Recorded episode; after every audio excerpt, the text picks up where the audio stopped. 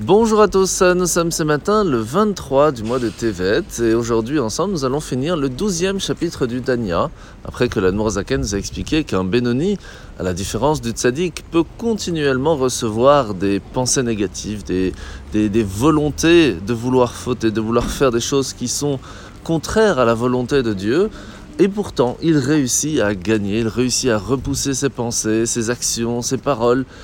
Mais comment réussit il à faire cela Où tire-t-il cette force Et c'est là que l'Admorazaken, comme il nous l'a commencé de nous l'expliquer hier, au moment de la prière, il réussit à faire endormir son mauvais penchant, au point que l'amour qu'il va avoir vers Dieu va être écrit tellement fort dans son cœur que même après la prière, il y aura une certaine trace. Et c'est cette force-là qui va lui permettre de réussir à continuer de gagner contre son mauvais penchant, contre les mauvaises pensées qui essayent d'arriver, qui en soi est incontrôlable. C'est normal qu'une personne va recevoir cette volonté, ces pensées qui vont essayer de le faire fauter, mais il va réussir à gagner.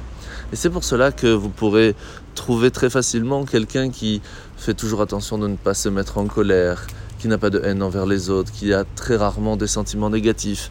C'est parce que le travail qu'il fait sur lui-même, et plus précisément au moment de la prière, réussit non seulement à ne pas se venger, mais réussir à ne pas garder rancune, réussir à toujours trouver le bien et à rendre le bien. Et ça, c'est la force du Benoni que vous pourrez retrouver eh bien, le plus possible chez les personnes qui se travaillent. Alors la mitzvah de ce matin, c'est la mitzvah positive numéro 107, c'est le commandement selon lequel une personne qui n'est plus vivante eh bien, amène une certaine impureté qui peut se retrouver partout dans le monde, plus précisément en dehors d'Israël, mais à ne pas s'inquiéter, tout est possible de retrouver sa pureté grâce par exemple à la vache rousse, et aujourd'hui puisque nous n'avons pas cette chance, au moins grâce au mikvé. Alors la paracha de la semaine, nous sommes aujourd'hui parachat Vaera, et après que la Torah a détaillé la lignée de Aaron et de Moshe, eh bien nous allons voir certaines fois Moshe avant Aaron et certaines fois Aaron avant Moshe. Pourquoi? Tout simplement parce que ce sont deux niveaux totalement différents. Moshe, c'est celui qui nous a transmis la Torah, l'étude de la Torah, l'accomplissement des mitzvot. Aaron, par contre, c'est le grand prêtre, les sacrifices, le don de soi, la prière.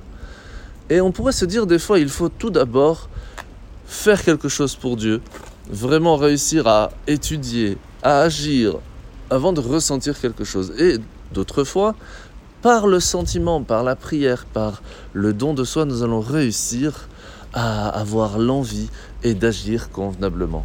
Il n'y a pas de un qui est meilleur que l'autre. Chacun à son niveau, même à chaque personne à un moment différent.